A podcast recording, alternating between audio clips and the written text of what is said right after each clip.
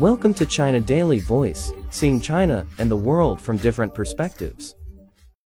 Going against the tide of flocking to well-known yet generally jam-packed tourist destinations on vacation, a growing number of holidaymakers in China tend to spend their leisure time at lesser-known resorts to seek unique, relaxed holiday experiences. Reverse tourism has emerged as a new trend among young holidaymakers in China. Man moves 1 meter every 10 minutes on Huangshan Mountain became a trending topic on social media during this year's National Day holiday in October, a time when well-known tourist attractions such as Huangshan generally operate at full capacity.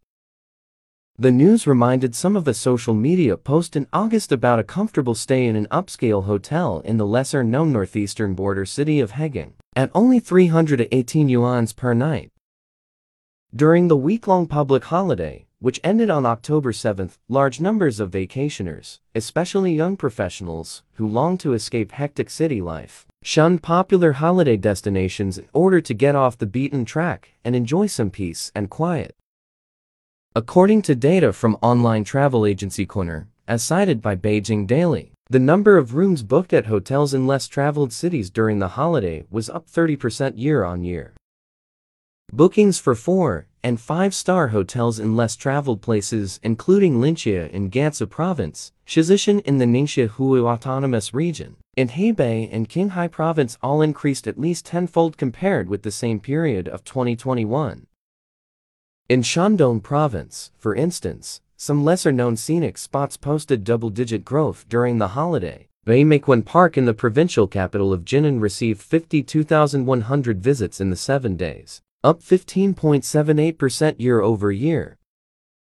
Some young professionals who normally have little time for themselves simply had a staycation in a hotel to make the much-awaited hiatus more relaxing.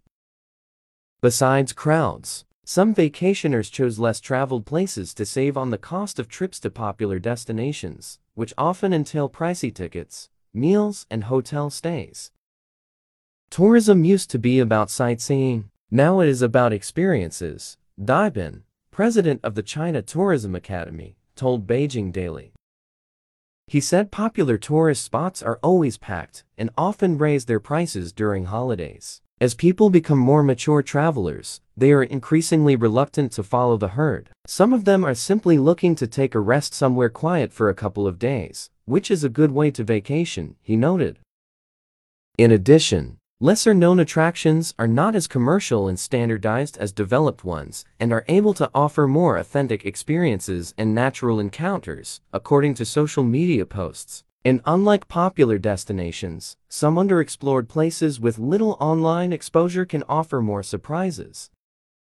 COVID-19 is another key factor fueling reverse tourism. As precautionary measures continue, traveling has an unpredictable quality. A traveler has no way of knowing what lies ahead before departure, be it a perfect holiday or one interrupted by a sudden outbreak. Travelers have thus become more cautious and tend to choose local attractions or places with fewer tourists.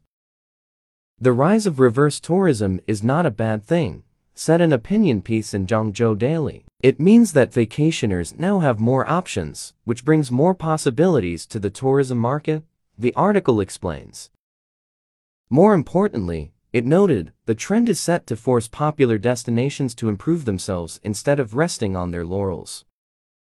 Zhang Han, a senior researcher at the Beijing-based public policy think tank Pangoal, said that reverse tourism will become one of the future directions for the market and is an opportunity for growth comparable to the camping economy. To give a real boost to the tourism market, Zhang suggested that more efforts be made to tap the potential of underrated, lesser-known destinations. That's all for today. For more news and analysis, buy the paper. Until next time.